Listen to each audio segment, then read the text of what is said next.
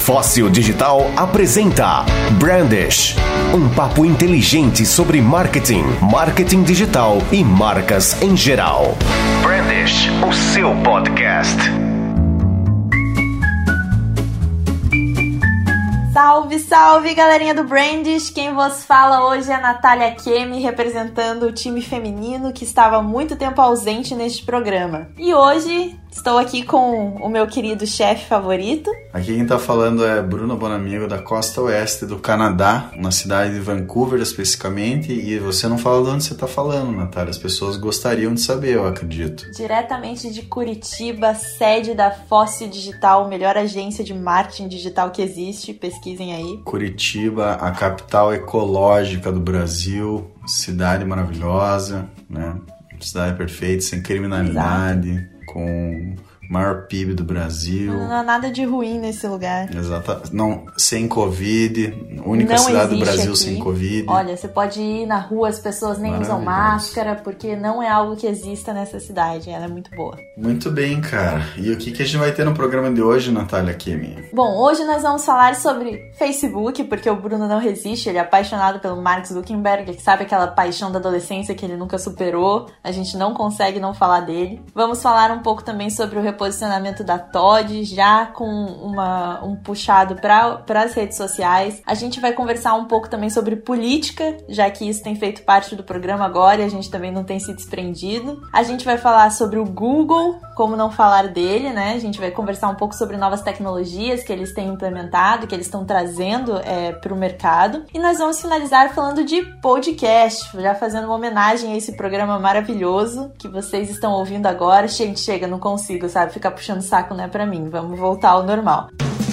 Brandish, tecnologia muda sua vida. Vamos começar então esse programa, mas antes disso, eu queria agradecer muito as pessoas, nossos ouvintes que mandaram algumas mensagens de áudio pra gente e que vão começar a fazer parte de algumas vinhetas nesse programa. Então aí tem muita gente legal que sempre acompanha a gente, é, o Maurício que tá lá nos Estados Unidos, a Ellen que tá em Curitiba, ah, um monte de gente. O, o, o, Guilherme Araújo lá, o cara tá na Suíça. Cara, tem gente no mundo inteiro ouvindo nosso programa. E vocês vão ouvir a vozinha deles aí. Fala galera, aqui é o Bruce Cabral de Aracaju, Sergipe. E eu ouço o Brandish. Oi, gente. Aqui é Luana Mendonça. Eu moro em Brasília, na capital federal. E ouço o Brandish. Fala galera, aqui é Guilherme Araújo ouvindo Brandish direto de Friburgo, Suíça. Valeu! Meu nome é Maurício Tourinho. Sou morador da cidade de Damascus, no estado de Maryland, nos Estados Unidos. Sou fã do Branch desde a primeira edição. Não perco um. Grande abraço. Salve galera, aqui é o Bruno Nagali de Curitiba e eu ouço o Brandish. Fala gurizada, beleza? Meu nome é Guilherme Hirt, falo aqui da cidade de Cachoeirinha, Rio Grande do Sul, Brasil, e eu ouço o Brandish. Valeu, tchê. Sou a Ellen Saime, aqui de Curitiba, Paraná, Brasil, e eu ouço Brandish. E é isso, vamos começar esse programa então, né? Então vamos lá, para começar esse programa especialíssimo, nós vamos falar um pouquinho sobre Facebook Business Suite. Nos conte, Bruno, o que é isso? Cara, nada mais é do que uma nova plataforma, um aplicativo, né, que vai unificar aí os perfis do, do Facebook, do Messenger e do Instagram para pequenas empresas, né? É, a, a, modelo, exemplo do Google, né? O Google já tem uma plataforma chamada Google Suite, que é para empresas, onde você pode ter e-mails para os seus funcionários no qual eles acessam pelo Gmail. Então, por exemplo, a gente usa o Google Suite na Fóssil, todo mundo tem o um e-mail fossildigital.com.br. Porém, as pessoas acessam pelo Gmail, que é uma plataforma muito mais fácil, né? Super user-friendly e tudo mais. Então, assim, tem N outros, né? É, outras ferramentas que o Google incorporou ali, que é tipo o, o Drive, todo o Google Docs, o Google Sheets, é, apresentações, etc. E o Facebook parece parece estar caminhando para é, é, o mesmo lugar, né? Criando essa nova plataforma. Então eles vão unificar todos os messengers que ele tem lá, o direct do Instagram, o message no Facebook, etc., é, numa coisa só para facilitar o, o, atendimento ao cliente, né? Para quem usa isso como uma ferramenta de trabalho. É, pelo que, pelo que promete, a ferramenta foi realmente pensada para nós, né, profissionais de marketing, porque a ideia é que o aplicativo permita então que a gente realize as postagens tanto no Facebook quanto no Instagram ao mesmo tempo, é, forneça insights sobre o desempenho das campanhas. Então, realmente parece que vai ser uma solução é, que faça essa união mesmo de Face e Insta que estava realmente se, se ramificando no mercado, né? A gente já estava vendo que é, a questão do engajamento no Instagram já estava muito superior à do Facebook e já estava acontecendo essa quebra. E acho que o Mark, esperto do jeito que é, já está fazendo essa união novamente para não perder tudo que ele tem de investimento dentro do Facebook. É, esse é o primeiro passo para unificar as plataformas mensageiras que o Facebook tem, né? O próximo vai ser integrar com o WhatsApp, eles já estão com isso no radar também. Claro, isso não vai ficar limitado às pequenas empresas, né? Eles querem estender também isso para empresas maiores, mas eu achei curiosa a coincidência porque hoje mesmo eu abri o Instagram e tinha uma mensagem lá dizendo que eu podia unificar as minhas plataformas de, de mensagem, tipo o Instagram com o Messenger e, e, tal, e eu acabei não fazendo, né, nem, não tava afim na hora ali, mas eu recebi a mensagem, então curioso que hoje, coincidentemente a gente ia falar isso no programa e eu também recebi essa mensagem. Mas, vamos ver como é que vai ser isso, eu acho que é mais uma, uma iniciativa para ajudar o pessoal e eles acabam usando os pequenos empresários como teste no fim das contas, né? Porque na verdade eles só querem criar uma plataforma para ganhar mais dinheiro e eles acabam testando isso nas pequenas empresas para depois expandir para as maiores. Com certeza, né? Nós somos as cobaias do, do Marquinhos. Exatamente, porque se der errado numa empresa pequena não dá nada, né? O problema é se der errado lá na Coca, na, na Heinz, né? Na Ambev, aí o bicho pega. Seguimos então, é, continuando a nossa pauta falando ainda do Facebook. Há, há, muito tempo, né, não só o Facebook, o Google, eles têm sido famosos por serem, por estarem desenvolvendo é, óculos, né, óculos é, como posso dizer, mais tecnológicos e que estejam interligados às suas plataformas. A gente vê direto notícias de protótipos e tudo mais, e acho que finalmente eles tiveram o grande insight é, que a Apple teve anos atrás sobre a importância da estética né, nos produtos que a gente coloca no mercado. Então, recentemente, o Facebook anunciou que, em conjunto com a Ray-Ban, é, vai criar óculos né, elegantes e tecnológicos ao mesmo tempo. É, eu tenho um, um vasto conhecimento sobre ótica, né, Natália, que porque os meus pais eles são donos de ótica e tal, então desde pequeno eu sempre ouvi falar muito sobre isso. E eu acho muito interessante essa parceria, porque a Ray-Ban ela tá debaixo do guarda-chuva do grupo francês Essilor Luxótica. Esse grupo já é uma fusão entre duas empresas que eram as maiores do mundo, que é a Essilor, que é especialista na criação de lentes, e a Luxótica, que já tinha uma baita gama de marcas famosas aí, né? Não só a Ray-Ban, mas eles têm várias outras marcas super famosas, aí Vitor Hugo, né? Tipo Persol, entre outras. Tipo, eles são de fato o maior fabricante hoje de óculos de luxo no mundo. Então, é, eles estão juntando forças aí com o Facebook para criar esse projeto que se chama Projeto Área, né? Tipo a área Stark lá do Game of Thrones.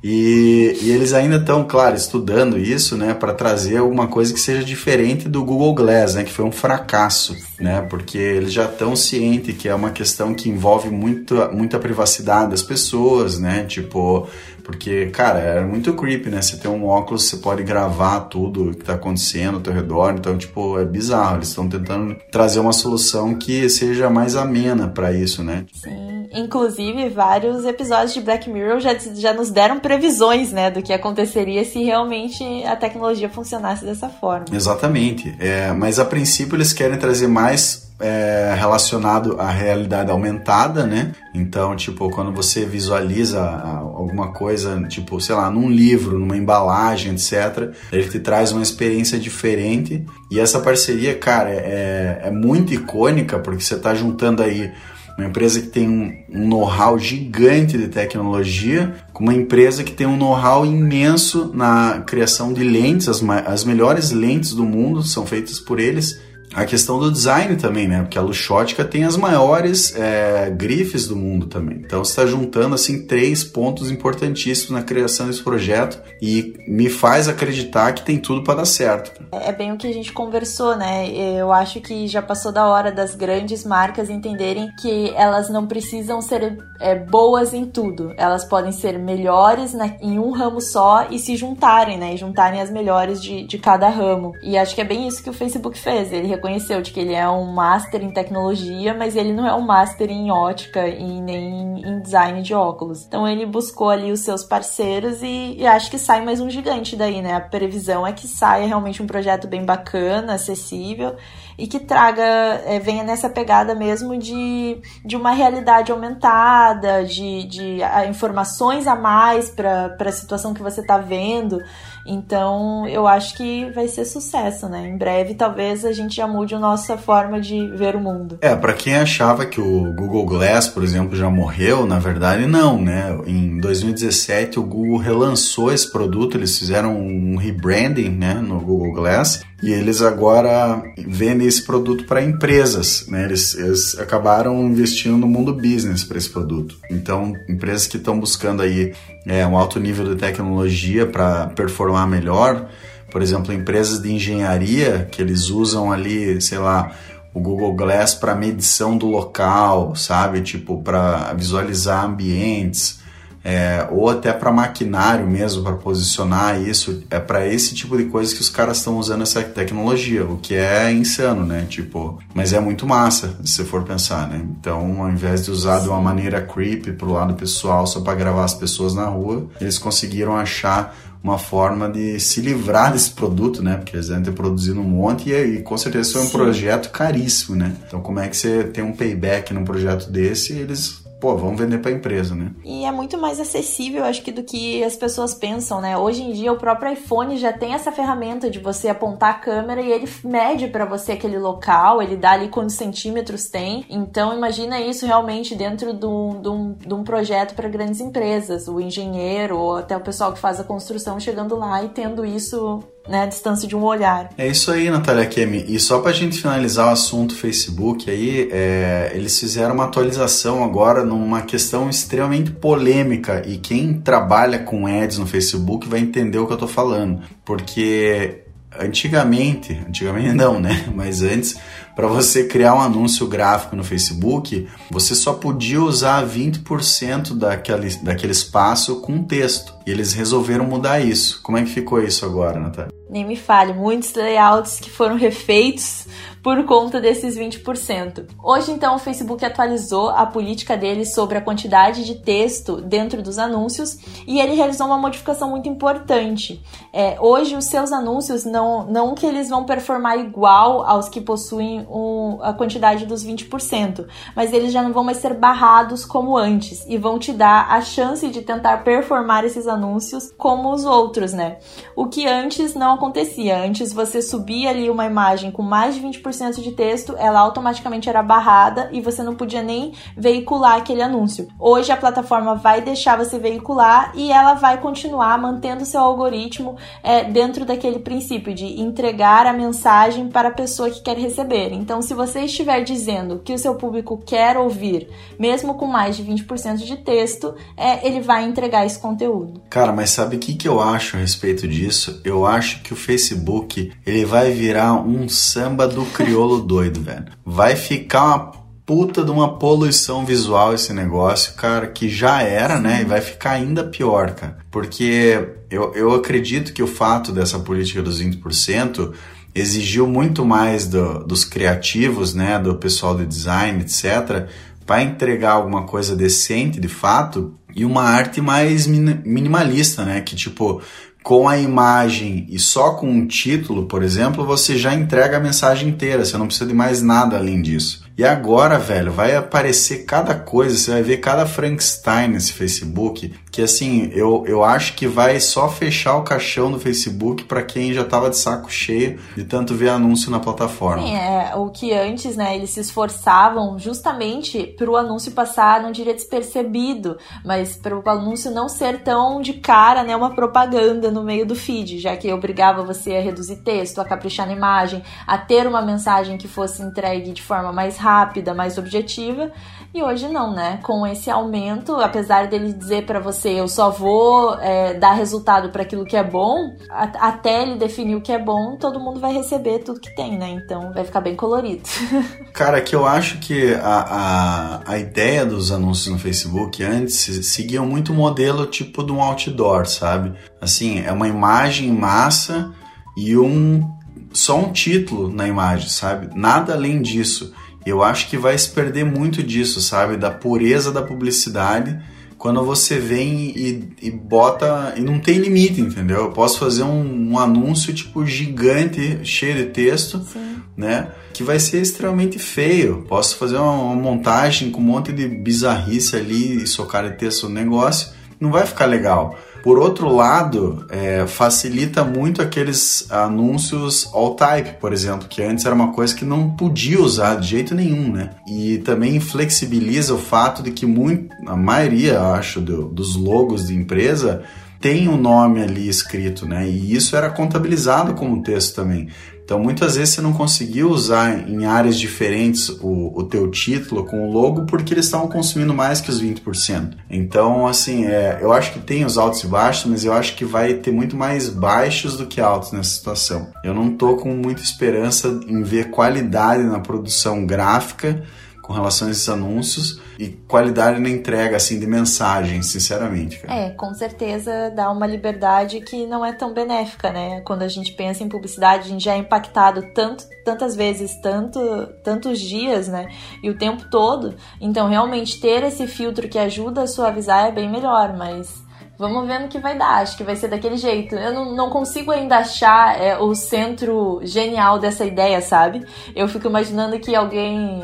É que a gente brinca, né? A ideia do estagiário, do tipo, meu, já sei como a gente vai inovar esse mês, vamos aumentar esses 20% aí. O sobrinho, né? Sim, o sobrinho. O sobrinho, o sobrinho tecnológico. Certeza. Tem uma ideia muito boa. Vamos parar de barrar os 20%. Eu sinceramente eu acho que assim, pelo fato de, claro, não só tá perdendo usuários, mas é tendo essa quebra dos anunciantes, que a gente já comentou em outro brand também, perda de anunciantes, eles acabam é, flexibilizando isso para talvez conseguir ter mais gente que não tem tanto recurso à área de design, né, área gráfica, enfim, porque no fim das contas qualquer um vai poder criar qualquer porcaria e subir como um anúncio, né? No fim das contas vai ser isso, não vai ter mais restrições, né? Então você acaba é, trazendo mais pobreza de conteúdo e enterrando a pobre da, da publicidade, mas enfim, vamos ver o que, que vai acontecer, né? E se fosse para realmente viabilizar a propaganda dentro da plataforma, eles tinham que abaixar o custo diário, né, que tá em 5,91. Ah, não, mas isso eles não querem, né? Que é o que mais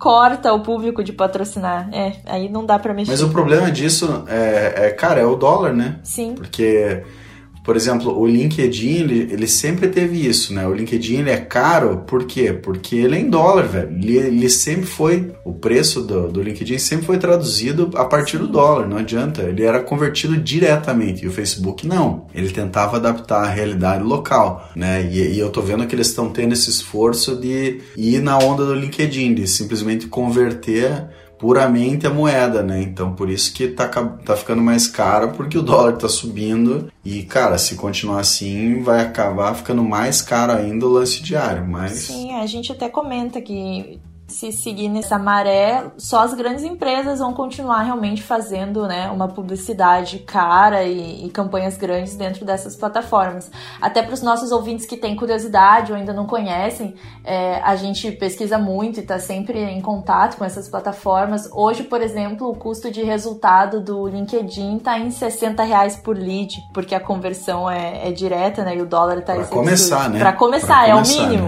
Né? Menos que 60 reais por lead você não paga. Paga? É, se você tá afim de anunciar no LinkedIn, já faz um planejamento de marketing considerando um lead entre 60 e 100 reais. É isso que você vai pagar. Só que é aquilo, né, cara? A qualificação de um lead no LinkedIn nem se compara com o Facebook. Sim. Né? Porque a abrangência que você consegue pegar no LinkedIn é absurda. Eu consigo segmentar o cara por cargo, por área da empresa que ele trabalha eu tenho acesso a CEO da empresa, né? Então é muito diferente, né? Para quem trabalha com B2B, que tem uma indústria grande, por exemplo, né, que o teu negócio é focado em outras empresas, pô, vale muito a pena. Porque se você pensar o que é o custo de 60 a 100 reais, se você fecha um negócio de 5 mil, 10 mil reais, entendeu? Não é nada, né? Então faz todo sentido. Não é o caso do Facebook que às vezes você está vendendo um chinelo lá, né? Com certeza. E até aproveitando essa onda que a gente está falando sobre quebrar e fugir um pouco das redes sociais, vamos falar um pouquinho sobre o reposicionamento da Todd. O que, que a Todd fez, Bruno Bonamigo? Nos conte. Cara, primeiro eu acho que a gente tem que entender o que, que é melhor, Todd ou Nescau? Ah, lá vem. Lá vem. A, a, a, próxima pergunta vai ser biscoito ou bolacha, mas vamos falar primeiro Todd, Todd ou, Nescau. ou Nescau. Vou responder Todd ou Nescau e só pela tua pergunta provavelmente serei demitida. Então adeus pessoal, foi ótimo participar da Fosse, do Brandish. Não tem problema, cara. O importante é você é, valorizar as suas opiniões, né? Não desistir de seus ideais. Você prefere Nescau? Nescau toda a vida. É isso aí. Cara, eu sou time Todd. Não, é óbvio que você ia ser. Mesmo que você não fosse, agora você seria só pra contrariar, Bruno. É Bruno do contra-amigo. Não, não é. Tem justificativa, cara. Eu já fiz a avaliação dos dois, cara. Fiz teste cego, inclusive. Ai, Bruno, sério? Cara, é, primeiro, o Nescau, eu acho ele uma cor muito apagada, assim, o, o Todd tem mais cor de chocolate mesmo, assim, o, o Nescau, para mim, ele é um, um leite, um, um, chocolate com leite aguado, parece. Apesar de ser super doce. E eu acho que o, o Todd, ele é, ele é mais consistente, assim, tipo, eu não sei, cara. Eu, eu acho que ele acaba ficando mais cremoso quando você, você faz. Eu acho que é uma combinação de coisas. Então eu, eu acabo preferindo o Todd. Todd me patrocina. Todd, aqui ó, um fã. Tem Vamos ampliar esse mercado pro Canadá aí, Sim, Todd. É isso que eu ia perguntar. Tem Todd Nescau aí no Canadá? Não tem, cara, não tem. Seu voto nem conta mais. Tem então. o Nescau. O Nescau aí, tem. Ó. Aí, ó, Bruno, como é que eu você pode Eu só não sei se é o mesmo nome, mas tem. Eles têm uma amplitude bem boa, né, de marca, assim, e... Bom, Nescau é Nescau, ó, tá no mundo todo, e você aí querendo ser fã da Todd. Cara, outra curiosidade, tem ovo maltine aqui, cara, mas ele é vendido só em mercadinho chinês e ele tem um nome diferente. Acho que é Ovaltine o nome. A galera compra aqui Sim. a preço de ouro e aí é tipo contrabandeado porque é vagabundo. É, tipo, sai do Paraguai e vem pro Canadá, entendeu? Ai, cara, esses conflitos de realidade chocam bastante a gente, assim, é, é complicado. Eu acho que é Ovaltine, eu vou tentar achar no mercado, na próxima vez eu vou mandar uma foto no grupo lá do brand pra vocês verem. Muito bom. tipo, do lado, assim, uns, sei lá, uns coração de galinha e um Ovaltine. Muito bom. Não existe, então, sorvete ou milkshake de ovo maltine no McDonald's daí? Não, não existe. Ah, aí, ó. E vocês acham que viver no Canadá é bom? Aqui é com óleo só. só o óleo é bem popular aqui no sorvete do McDonald's. Não é óleo. Como que é a pronúncia em inglês correta? Oreo. Olha só, que bonito. Pode colocar isso no replay, por favor, Max. Oreo. Vamos continuar essa pauta, né? Falando sobre a Todd. Cara, eles. O que aconteceu, cara? Eles que resolveram mudar a comunicação deles e sair do Facebook. Simplesmente foi isso. O que, que eles querem com essa mudança? Cara, eles querem causar, né? Como todo mundo, hoje no mundo digital. Mas tá aí mais uma prova do, do porquê a Todd não é boa, né? Hoje, se você quiser enviar uma mensagem para ela no Instagram, você provavelmente não será respondido. Então é por isso que você deveria beber Nescau. Mas brincadeiras à parte. É, cara, você adora Todd, falar então... brincadeiras à parte, né? Só queria deixar claro isso pra audiência do Brand. Todo Brand com a Natália vai ter a frase brincadeiras à parte. Desculpa se eu sou uma pessoa séria e coloco as brincadeiras à parte, Bruno Bonamigo. Interessante. Voltando, brincadeiras à parte. é, A Todd, então, ela decidiu, é, o foco dela é tentar se aproximar mais do seu público jovem, ali de 13 a 17 anos. E aí eles é, tentaram, né, estão tentando fazer todo esse reposicionamento que seria abandonar as redes sociais. Então eles estariam saindo do Instagram e do, e do Twitter e eles estão fazendo a sua estreia no TikTok. E ao mesmo tempo desativando sua página no Facebook. Tá mais com cara de boicote a Mark Zuckerberg do que qualquer outra coisa, né? Cara, eu acho que não, sabia? Porque assim, ó, é, só vale lembrar que a Todd é uma marca da PepsiCo, né? Que é do grupo da Pepsi, e, e, e entre outras marcas que estão ali. E é uma marca gigantesca, enfim.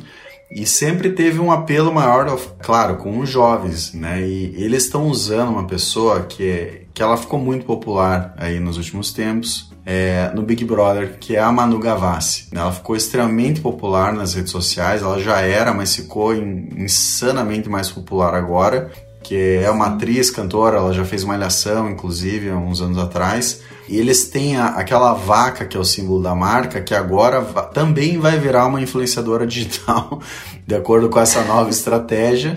E a vaca vai falar em primeira pessoa com as pessoas, né? E, e eles estão querendo trazer aí alguns dilemas, discussão da juventude, tipo a rotina, os medos, inseguranças, etc. Então, em resumo, eles estão querendo fazer uma coisa meio malhação mesmo, né? É, só que o, o meu medo nessa estratégia é que de fato vire uma malhação, que seja uma coisa tosca e que não traga a realidade do jovem, sabe? Tipo, ah, vamos ser descolado, mas tipo, cara, vai acabar não sendo. Que, né, tipo, malhação, eu acho que as pessoas assistiam só por assistir, tipo, para criticar, sei lá, cara, porque ah, tá passando malhação ainda, porque eu não sei como que tá tanto tempo no ar isso, cara. Cara, sim, malhação é eterno. Agora não chama mais malhação, né? É, agora são novelas nesse horário, mas que tem a mesma pegada e tem outros, outros nomes. Cara, porque eu lembro que a malhação na minha época, os caras iam lá tomar suco no Gigabyte e saíam sem pagar a conta, enquanto a piazada adolescente já tava enchendo a cara no bar, sabe? Essas coisas assim. Não que eu tô dizendo que apoio esse tipo de atitude,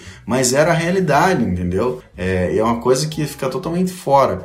E o meu medo é que essa estratégia caia nesse limbo, né? Mas enfim, eles estão indo pro TikTok, né? Fortemente agora, né? E, desativaram a página do Facebook, não foi isso? Isso. É, o TikTok ele já tem se mostrado, né? Uma plataforma importante, apesar de tudo que ele tem enfrentado. E vamos ver os próximos passos, né? Porque foi banido dos Estados Unidos, é, daí ok, pode ficar desde que seja comprado. Então a plataforma tá passando por problemas, digamos assim, né? Para quem tem, para quem é um usuário normal do TikTok, realmente não tem sentido tanto isso. Agora para as empresas que patrocinam e utilizam o TikTok como ferramenta de trabalho, a parte do TikTok Business foi bem turbulenta toda essa transição, né? Tivemos vários problemas com criação de conta, é, com, com oficialização disso, porque ele entra ou sai do país. Então é uma ferramenta assim que eu ainda tenho minhas dúvidas se vai, vai realmente estourar como é para estourar, né? Cara, e o customer service deles é péssimo, né?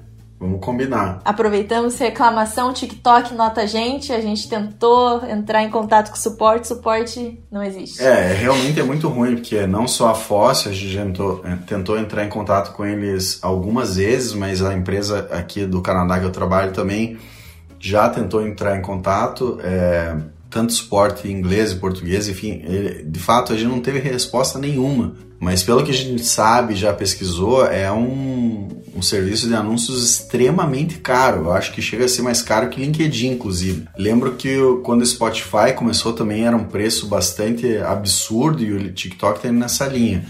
Então, eu não sei até que ponto isso vai funcionar com eles, porque, né, com essa briga toda aí com os Estados Unidos, o Trump tentou banir, né, não entrando mais no mérito disso, mas o Trump tentou banir agora essa semana, aí a justiça foi lá, bloqueou o negócio, estão em negociação com a Oracle e, cara, tá uma baita numa novela, enfim.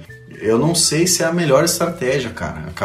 É, botar todas as suas fichas no TikTok, sabe? Que eles estão fazendo. Eu acho extremamente arriscado, cara. Mas enfim, eles vão começar essa comunicação deles aí com um concurso chamado Real Oficial.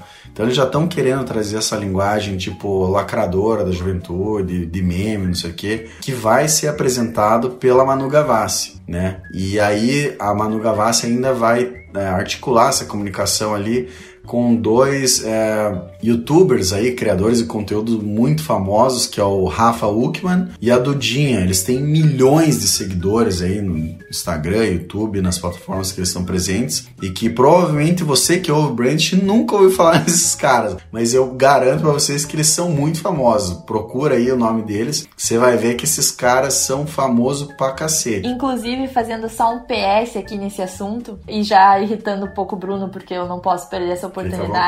A Manu Gavassi, ela estourou, lembrando a todos, após sua participação no Big Brother Brasil. E a edição desse ano que aconteceu, que trouxe influencers, é, eu acho que foi muito subestimada no início, porque acho que o público não achou que ia ser tão relevante trazer pessoas com tantos seguidores. E hoje a gente vê é o reflexo disso, né? Como realmente é, dali para frente a gente vê que os influencers se tornaram realmente garotos propagandas da marca. E hoje, quando as marcas têm pensado mesmo em onde fazer propaganda, muitas vezes elas consideram eles como uma plataforma, né? Acho que da mesma forma que você pensa, eu vou anunciar na Globo, tem gente que pensa, eu vou anunciar no perfil da Manu Gavassi, que é o caso da Top. Exatamente, que provavelmente vai ser muito mais barato que anunciar na Globo, né? Mas. Marketing, tecnologia, marcas e informações. Brandish. Enfim, vamos seguindo em frente. Vamos falar um pouquinho então de política. É, a gente resolveu trazer esse assunto aqui porque, inclusive, o Diego não está presente hoje porque ele está trabalhando uma campanha política, né? E, e, a gente acha muito relevante que o marketing político ele é muito intrigante e tem uma manipulação de informação absurda, não no sentido negativo, mas de de ter que pensar como você vai entregar a mensagem da melhor forma possível, porque a política é tão mal vista pelas pessoas, né, que é difícil você enaltecer alguém e trazer as qualidades da pessoa, né? Então é por isso que a gente gosta de trazer é, coisas sobre marketing político. E a notícia dessa semana aí foi sobre o Russomano, que é o candidato aí à prefeitura de São Paulo, que é um desses apresentadores estilo da Atena, que ele já é deputado, inclusive, e ele está se candidatando, né? E ele resolveu assumir uma estratégia é, na qual ele vai assumir os seus erros na, nas suas lives, né? Então, assim, ele, tá, ele é sempre bombardeado com comentários, enfim, ele alega ser vítima de fake news, etc. E ele vai começar a responder todas essas acusações, cara. É o que é bastante curioso e, e arriscado também né? Porque é, é muito trabalho, que provavelmente vai ter muita gente atacando ele, tem muita acusação, enfim, e ele está se propondo a responder tudo isso, né? O que, que você acha desse tipo de estratégia? Eu acho que a ideia da transparência, né, né, Bona? A gente traz muito isso quando se fala de política, principalmente, sobre você ser transparente e acessível, e eu acho que é uma porta que ele está abrindo nas redes, né? Quando ele se dispõe a assumir os erros e falar dessa forma com o público, ele não só é, traz toda essa primeira característica, que é eu errei, sou humano, e também a questão de tipo, ah, é, eu vou falar sobre isso, não vou esconder, como ele também abre uma porta, né? Eu sou acessível, falo na mesma língua que vocês, então vamos conversar. E isso é o que a gente chama muito de humanizar a marca quando a gente trabalha com marcas, né? E política é, é campanha, é publicidade da mesma forma. Então eu acho que é uma estratégia muito inteligente, na verdade, quando você é, se coloca nesse papel de, de estar acessível, de estar ali. E dessa forma também ele dá muita cara para as redes dele, né? Uma coisa que acontece muito muito na política é, eu acho que as pessoas acharem que quem tá respondendo ali não é sempre aquela pessoa. E a partir do momento que ele tá ali gravando vídeos, dando a cara tapa que a gente fala, é, ele também mostra que é ele nos comentários, que é ele participando, então isso realmente transforma a marca nele e traz muita, muita informalidade, acessibilidade, é, humanidade para a marca, que são estratégias que a gente usa muito né, em outros tipos de, de campanhas. É, sem dúvida, esse é o principal ponto, concordo totalmente com isso e eu acho que a, a eleição de 2018 foi um, um divisor de águas porque o Bolsonaro veio com essa estratégia e ganhou, né? Ele veio nessa, ah, eu sou humildão, eu sou o cara do povo ali que vai lá e come pastel mesmo e toma pingado, e eu sou grosseirão, eu respondo as coisas assim, eu vou lá e brigo com a imprensa, eu falo o que eu quero. E as pessoas gostam disso, né, aparentemente. É, porque eu acho que, como você falou, humaniza mais o, o, político, né? Porque até então era só um cara de terno, que era intocável, que aparecia a cada quatro anos, etc. E essa estratégia que levou o Bolsonaro é basicamente o que o Russomano está fazendo agora, né? Porque o Bolsonaro já tem esse costume de, de fazer essas lives toda semana para os seguidores dele, etc como o russomano vem recebendo diversos ataques, ele tinha duas opções, né? Ou era ignorar ou era responder. E o fato dele responder vem, vem muito com a estratégia anterior dele, para quem não acompanhou as últimas eleições, principalmente em São Paulo, ele acabou perdendo a eleição, ele já concorreu para a prefeitura anteriormente, e a estratégia de ignorar e, e não dar bola para isso não funcionou para ele. Então ele está indo no outro extremo. Né? Então vamos ver agora se isso vai funcionar ou não, enfim. Mas ele já ele está liderando as pesquisas atualmente para a eleição. Ele tem aí se não me engano, 29% das intenções, né, segundo o Datafolha, e o segundo candidato tem perto de 20%, que é o Bruno Covas. Né? Então, isso tem, tem funcionado para ele, né? porque ele, nesse estilo da Atena, ele já era esse cara assim, né? Ah, não, eu falo a verdade, eu vou lá enfrento as coisas ruins, etc. Então ele tem esse jeito mais é, chucrão, assim, né? que é o meio estilo do Bolsonaro. Né? Então vamos ver se essa estratégia dele vai funcionar ou não, mas de fato é uma estratégia pensada. Exato. Né? Não é uma coisa assim que, ah, vamos fazer isso ou não, infundada, né? É tipo, tem um pensamento estratégico por trás. Por que, que a gente vai fazer isso e como é que a gente vai responder isso? E isso é marketing puro, né, cara? É a perfeita união, né, de relações públicas com publicidade e jornalismo, né? Tríade da comunicação. A gente vê que está bem alinhado no discurso, é, principalmente com frases, né? Que ele diz como eu não nego meu passado, nós todos erramos, não é verdade. Essa questão de, de você sempre se alinhar com o seu público é o que cria laços, né? A gente discute muito isso e como criar esses, essas pontes, né? Entre a marca e o público. Brandish, tudo o que você precisa saber sobre marcas, marketing e tecnologia. Muito bem, para a gente não estender muito, vamos falar rapidinho dos dois últimos assuntos aí, Akemi. Para fechar, então, a gente prometeu falar um pouquinho sobre o Google e seus novos lançamentos. E o Google lançou uma nova plataforma. Conta um pouquinho dela pra gente, Bono. É uma plataforma chamada Tables, que nem a expressão The Books on the Table, né? Mas é uma plataforma de gerenciamento de projetos de controle de tarefas, parecida com o Trello, com o Monday.com e tantas outras que já tem aí, mas a grande diferença aqui é que vai ter a inteligência do Google por trás, né? Porque você pode integrar aí o teu e-mail, todas as outras ferramentas que o Google tem, como o Drive, né, o Slides, o, o Sheets lá, todas essas outras que eu falei anteriormente no programa, você vai conseguir integrar aqui e o Google ainda vai trazer uma inteligência artificial absurda por trás, que eles vão é, performar muito melhor algumas tarefas simples. Então, tipo, se você tem no e-mail um agendamento, alguma reunião, uma coisa, ele já vai puxar isso para as suas tarefas, ele já vai trazer isso como alguma ação cotidiana. Então, eles prometem trazer uma experiência muito diferenciada nesse gerenciamento, que até então não tinha um grande player, né, para competir nesse mercado e agora o Google veio para realmente destruir os competidores. Sim. Até a gente conversou anteriormente, o Bono até brincou, falou mais uma forma deles espionarem tudo que a gente faz, né? E eu penso muito sobre isso no sentido de que eu acho que o Google ele já entende tudo que a gente faz dentro das campanhas, digamos assim, né? Como funciona uma empresa a nível de campanha. Então, hoje se eu tô anunciando para um público, ele já sabe onde eu quero chegar, o que eu quero vender, e eu acho que é bem isso, Bono, é um passo a mais para dentro das empresas, sabe? Então, hoje além de entender tudo que a pessoa quer vender e onde ela quer chegar, alta, vou, vou entender os processos dela dentro da empresa dela. Então, realmente, em questão de dados é, e, e, entender os processos das empresas, vai ser assim surreal a quantidade de informação que o Google vai ter e o aprendizado que ele vai levar para a ferramenta, né? Tanto para o bem quanto para o mal.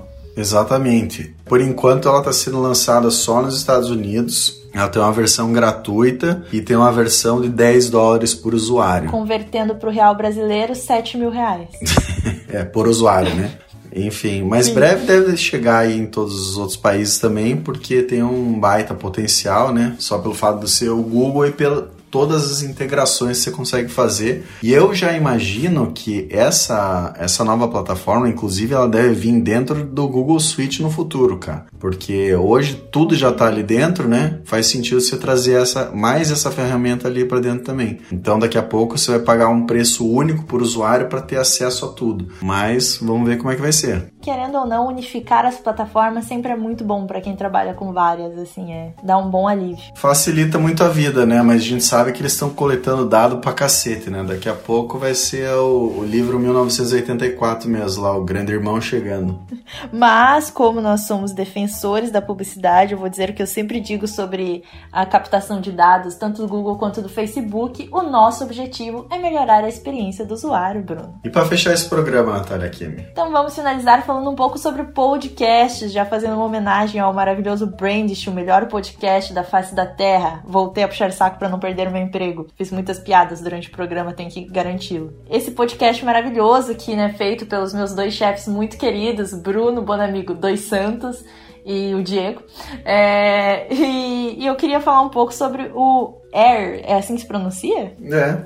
Air. É porque tem dois R's, né? Então fiquei um pouco na dúvida. Air. Pode ser um carioca falando inglês. Air. Exatamente. Que é um aplicativo que permite é, que você salve seus trechos favoritos de podcasts, no estilo de quando você grifa aquela frase que você adorou quando tá lendo no Kindle. É, isso aí. Se você não tá afim de ouvir a Natália Kemen, né, depois de ouvir o podcast por inteiro, e só quiser me ouvir ou ouvir o Diego, por exemplo, você pode salvar os seus trechos favoritos, né? É mais um app só que vem para trazer mais uma nova opção para você, uma nova funcionalidade que quer melhorar a sua vida e a qualidade daquilo que você consome, do seu conteúdo. É só mais uma atualização. Então acho que é isso por hoje, né, Natália Kemi? Sim, por favor, chega de Bruno Bonamigo dos Santos por hoje. Muito bem. É, muito obrigado pela sua presença nesse programa, por ter conduzido a pauta.